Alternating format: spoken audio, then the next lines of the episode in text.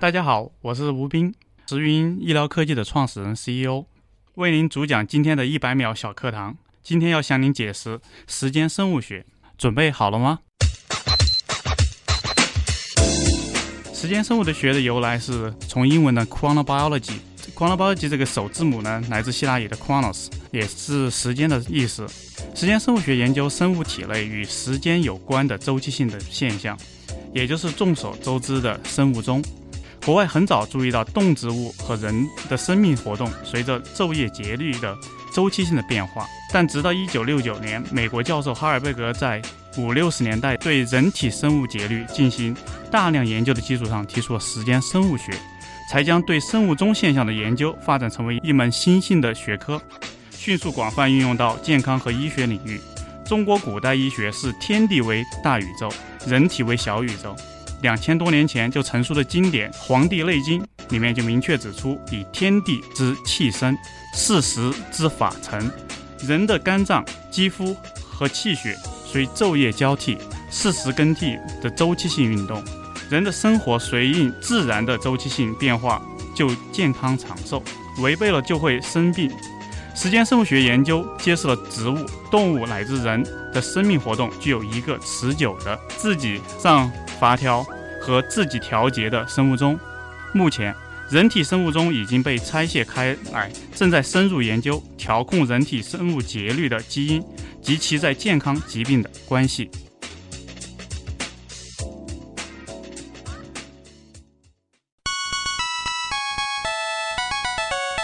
节目准备好了吗？正在将内容进行智能排列。嘉宾的情况呢？正在为您检索嘉宾的特殊喜好。不用那么详细吧？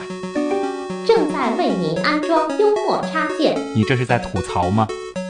正在为您更换全部文字素材。正在删除您的幽默基因，已将节目专业程度调低到百分之三十五。好了好了，马上开始节目吧。正在为您开启极客秀。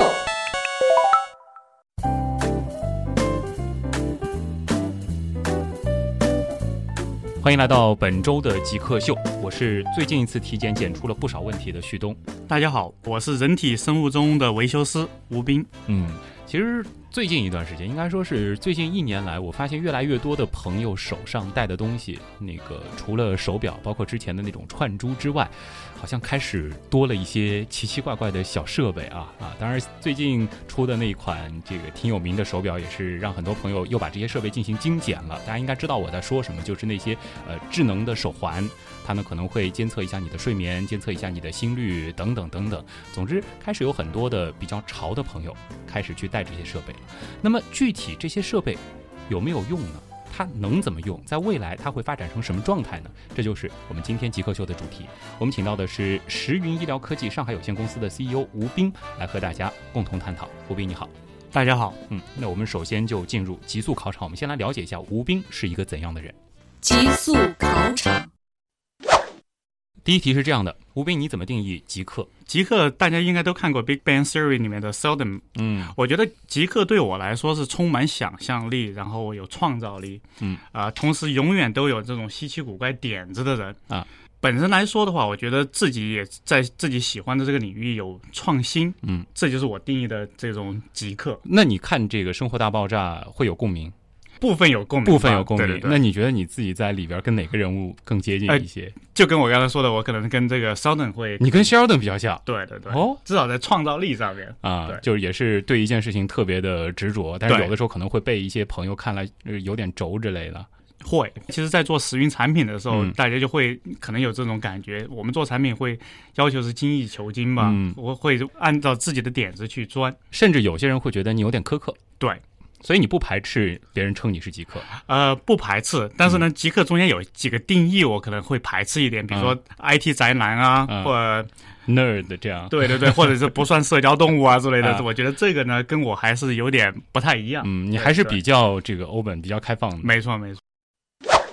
那你自己做过的最极客的事情是什么？啊，做过的极客的东西就太多了嗯啊、现在我做的这个专业来说的，嗯或者这个产品来说的话，嗯，我曾经三年呃二十四小时佩戴过一个血压监测设备，坚持三年，坚持三年，二十四小时，，对对。就除了可能洗澡的时候会脱，然后当时这个设备应该说是还蛮大的，现在设备应该已经很小了。嗯。当时我们还用的是气瓶，嗯。所以我每天书包里面还背了好几个气瓶，没有气了我还得换气。所以这坚持没事儿就会检测一下你的血压，，对对对，按照时间点，呃，白天的话是十五分钟一次，啊晚上睡睡觉的时候是半个小时一次的检测。大家都测过血压，知道测血压是会有一个这个鼓一鼓的那个，就会有压力，这个手上，对。那你就习惯了每十五分钟会被这样子挤压一下，没错，没错，可能这个就是想把事情做完美了，可能要自己要去承受一一点这种折磨吧。为什么要承受这种折磨呢？是是出于什么目的呢？当嗯，想看自己的这个节律随着时间变化的一个过程，嗯因为每个人其实节律都是一个呃有周期性的嗯变化，而且是应该是规律性嗯的变化。在如果发现异常的话，可能就会潜在的意味着自己有呃慢性病的风险。嗯，这就当时自己也对时间生物学很感兴趣，然后就自把自己当小白鼠了。对对对，没错。除了自自己喂一些小白鼠之外，自己也是个小白鼠。那如果说让你找一样东西给极客代言，一样具体的东西，你觉得什么比较合适？极客东西来说的话，可能我我觉得某个东西不会，但是有个技术，我觉得 Linux 的嗯，会更偏极客一点。因为 Linux 这个系统本身是个开放的系统，嗯然后呢又是集所有极客的这种呃思想力和创造力，嗯，来把它完成，形成一个更强大的系统。啊所以我我把这个定义为所以用 Linux 的那个 logo 就可以对对啊。这是第二次出现这个牌子了。我们之前也有一位极客跟你有共鸣啊，对对。分享一下你喜欢的书和电影。书和电影，呃，书的话，我我觉得不是一本书了，嗯对我来说可能是一组书，哦呃，是金庸和梁羽生的武侠小说。啊、为什么这么说呢？嗯因为我我在美国长大，嗯，然后当时在美国的这种中文书非常的少，嗯，在我们学校里面呢，只有一个东亚图书馆。它藏书最多的就是这两位 老先生的这个武侠小说，那这也是我看的最多的。嗯其实我父亲一直在说，我的中文能够像现在这样去读写，估计要归功于这个金庸和梁羽生老师了。哦，但是其实看不出来你是有在美国从小长大这样一个经历，对我，我是很早就去了美国，啊然后在美国长大的。但是自己却很喜欢武侠小说。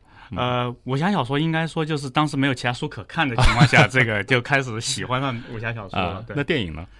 电影我会喜欢 Tom Hanks 的这个《Forrest Gump》。嗯，我觉得它里面体现虽然是个老片子，但是非常经典，也告诉我们只要我们想做，就没有事情做不到。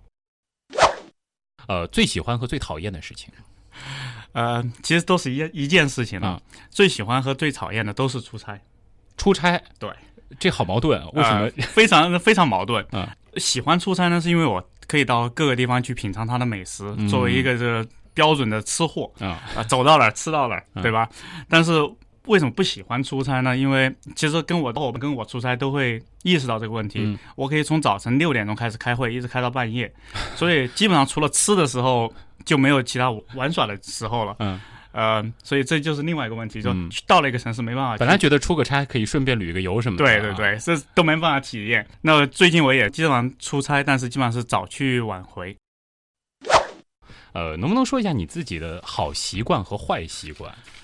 呃，好习惯那运动，我比较喜欢运啊动。然后呢，我也会根据自己每天的这个呃情况去改变运动剂量，嗯根据自己的体征数据去调整自己的饮食。是不是强迫自己运动也是把自己当小白鼠的一部分？呃，也也是也是，至少就说，既然我们做健康，就不能让外面感觉到我们自己不健康，嗯看到自己肥头大耳的，这肯定也不像是做健康的人了。所以我觉得这个是好习惯，但是嗯坏习惯呢，又又跟吃有关系。嗯，吃反正都是吃货嘛，所以这个也不怕了。嗯，对，呃，好在有运动，所以多吃也无所谓。呃，这还是要要有克制，还是要克制。啊所以虽然我会检测自己的健康，但是有时候真的是看到好吃的就克制不住，嗯，就会吃。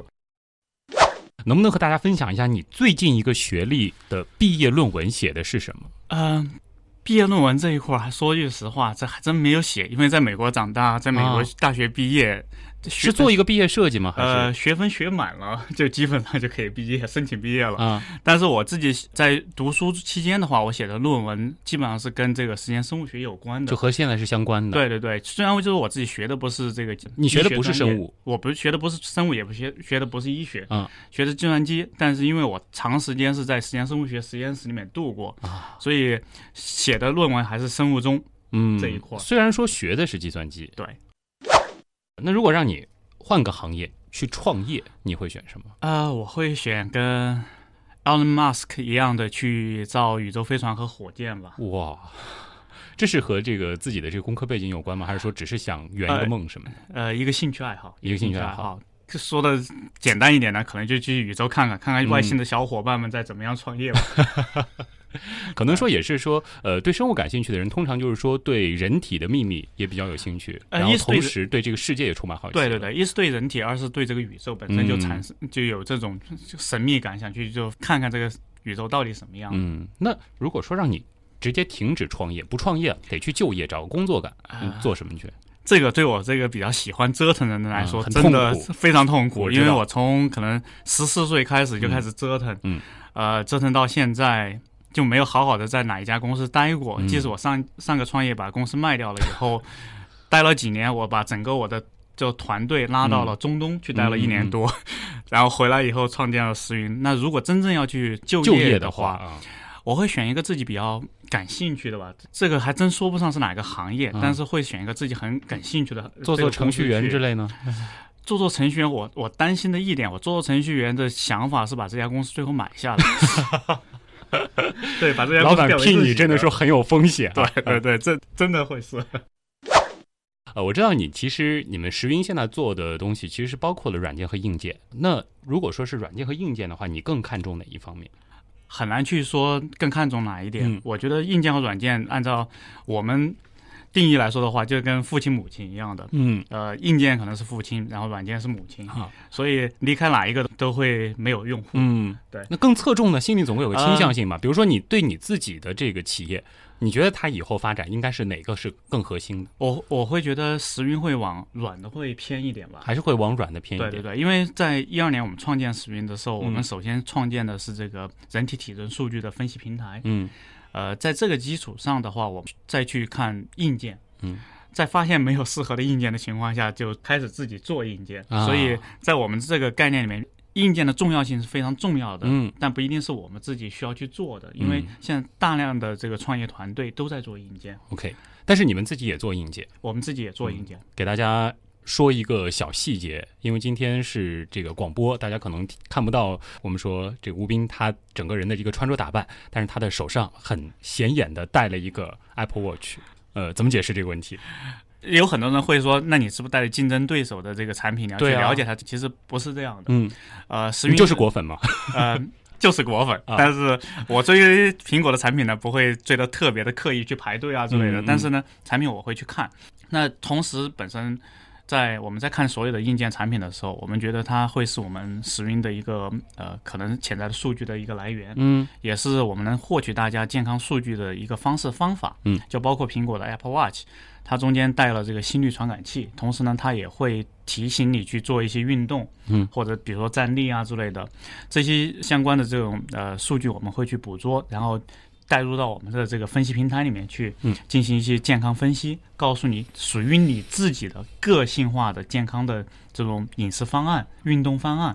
这个是可以从大量的这种运动设备或者是我们健康设备能够去获取到的信息。嗯，所以你不排斥去使用这样的产品，甚至说可能你另外一个考量就是说，你们自己做的软件方面的东西，是不是有没有可能和 Apple Watch 这样的产品进行结合？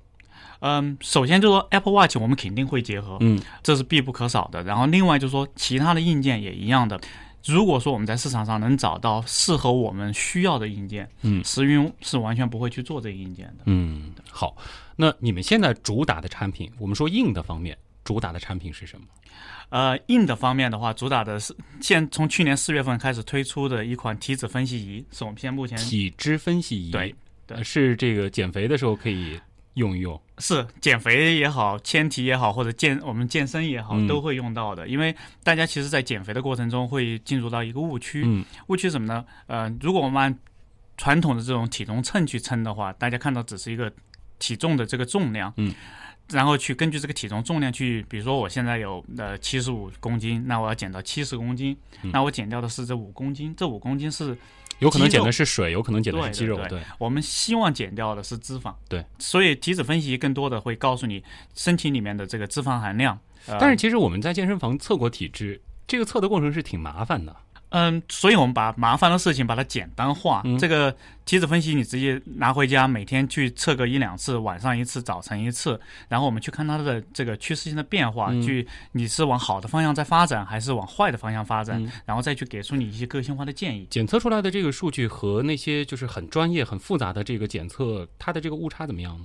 这个问题问的其实问的蛮好的，嗯很多人都会问你们设备的精准度怎么样。我我通常的回答是精准度有这么重要吗？因为我们看的是趋势性的变化。啊，对你更在意的是趋势。没错，没错，因为趋势会告诉你你是往好的方向发展，还是往坏的方向发展，嗯对吧？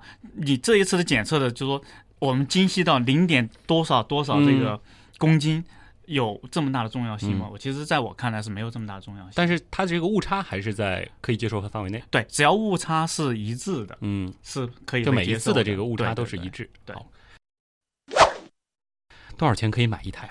嗯，目前在市场上的售价的话，四百六十九块钱一台。啊。但是我们今年会改变一个策略，就是说嗯。我不光卖硬件，我在里面去套一个这个服务，嗯。因为我们很多人就会去呃纤体，嗯。纤体我必须要知道我能不能减下去，嗯，或者是我要去健身去增加肌肉。那还要再去看我能不能增加这个肌肉本身，所以我们推出了一个套餐，是跟基因检测挂钩的。嗯这个套餐里面包括一次性的单项基因检测，嗯，然后再包括了一个体脂分析仪，嗯这个市场的价格呢在五百九十九块钱。你看价格就加了一一百块钱。加了一百多块钱，但是增加了很多服务。好纠结，这个价格不够高啊！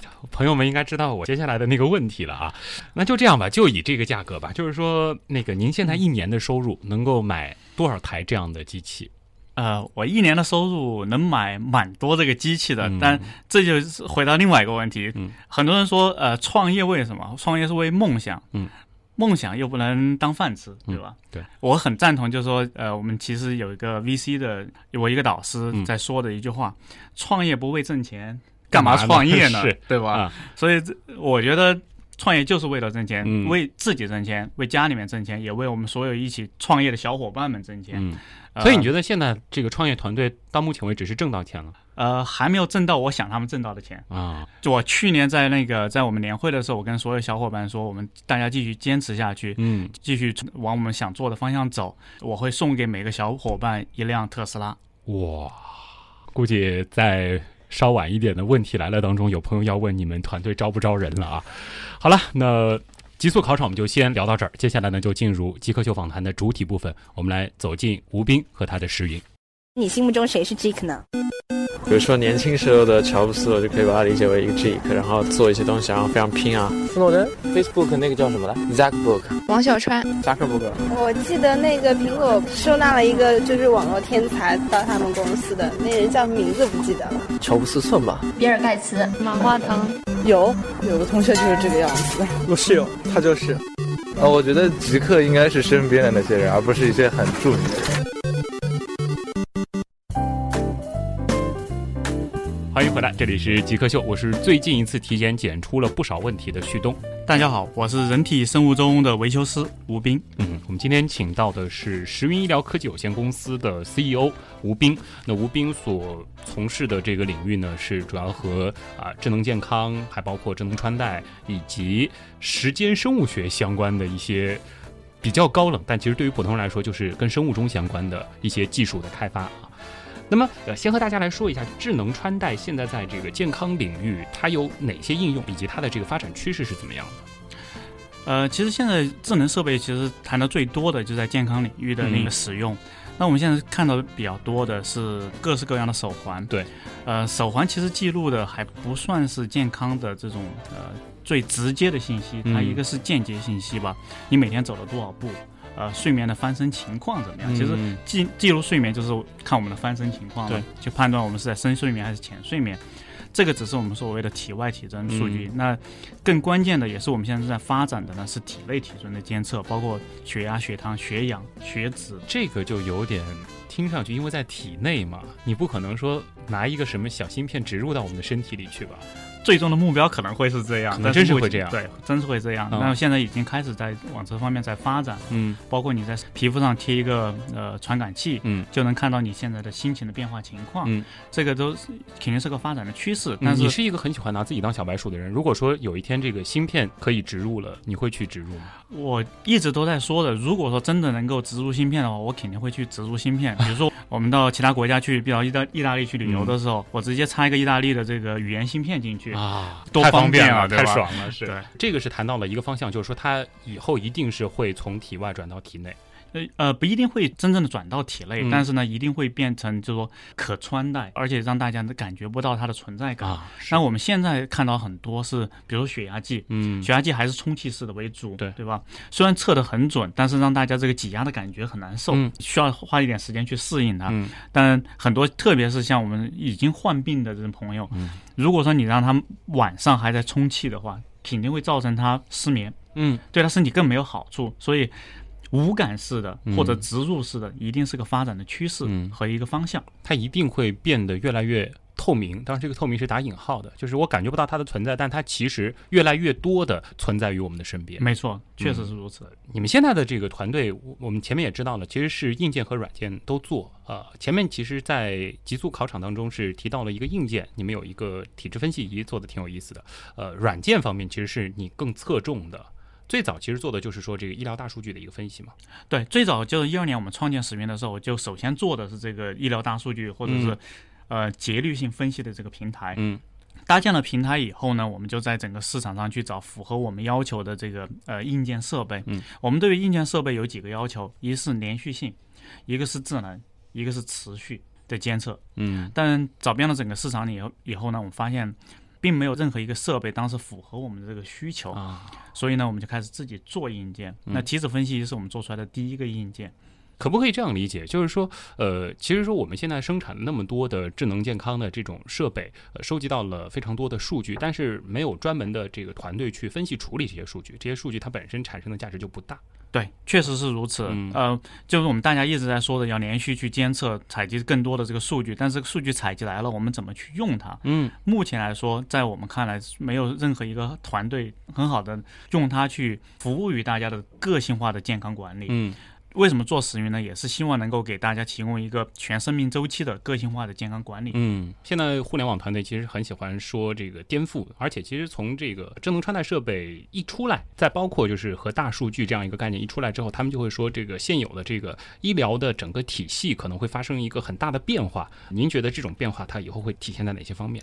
嗯，很多会很多方面，现在其实医疗已经开始在做个性化的医疗了。嗯包括就是说我们在美国这个总统提出的精准医疗，嗯都是所谓个性化。嗯，精准是概念，就是说我针对你的疾病给出你精准的方案，那一定是往这个方面去发展。嗯往这个方向发展，你必不可少的就是智能设备嗯。的介入，同时也是大数据的分析。但是这些些设备它不会取代医生，不会取代医院。呃，不可能取代医生，嗯也不可能取代医院，但是他们有一个好处是让大众远离医院，嗯只有需要去医院的这些病人才需要到医院去，这其实减轻了医院的负担。嗯，那些小型的体检啊，或者说那些这个小感小冒之类的，就不需要去医院了。没错，没错，这大部分就可能就在我们的社区医院就能完就能完成。嗯，对，这个其实也是国家现在非常需要的没错。啊。那么在健康领域，你觉得苹果的模式和安卓的模式哪个更行得通呢？呃，苹果其实在整个的概念里面构造了一个新的社区和用户的一个行为。是，那同时呢，它也会介入了各种的这个运动监控的这种呃业务，嗯而且它通过了推出 Health Kit 和 Research Kit，得到了大量的这种呃可穿戴设备的厂商的这种支持。嗯 Research Kit 呢得到了很多的医院啊、研究中心的支持，所以它把这个模式做好了以后，iPhone 就是一个采集点了。对对，也是个信息的反馈中心。嗯，这是就说苹果做的很好的，把所有力量汇集在一起。是，那石云在中间呢，也是作为它中间的一个数据分析点，一个数据采集点，呃，进到这个体系现在已经是在合作了。对，已经在合作了。嗯对，那谷歌的模式或者 Android 的模式嗯呢，就相对来说比较分散一点。那我们所看到的现在的像谷歌的 Google Fit 呃也好，呃，像魅族推出的 Life Kit，嗯，呃，都是各自为政。三星的呃的 Health S，嗯，都是各自为政，它没有一个统一性，所以这点就是说，相比苹果来说，有个凝聚力。在这个安卓的这个世界里面，有几个这个小的强国，但是他们可能都想做下一个苹果，没错。所以说目前没有拧成一股绳。对啊，可能还是像苹果这个模式，可能在智能健康，你个人觉得会更有前景一些。对，一定是大家的数据能够共享。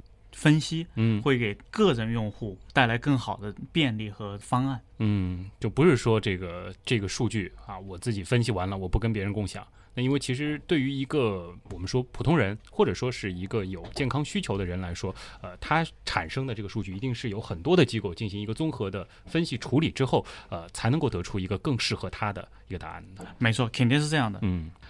好，那吴斌是和大家分享了一些他个人在这个智能穿戴和健康领域的一些前瞻性的思考。那在接下来的访谈当中呢，其实我们会更侧重是吴斌他这个人是有一个怎样的经历，包括石云这个团队。呃，因为其实大家谈到我们说医学说现代，可能会觉得西医会比中医更加的现代，但是很有意思的是，吴斌他做的很多事情其实是有很多。中医的这个哲学在里面的。那么这里是极客秀广告之后，我们继续。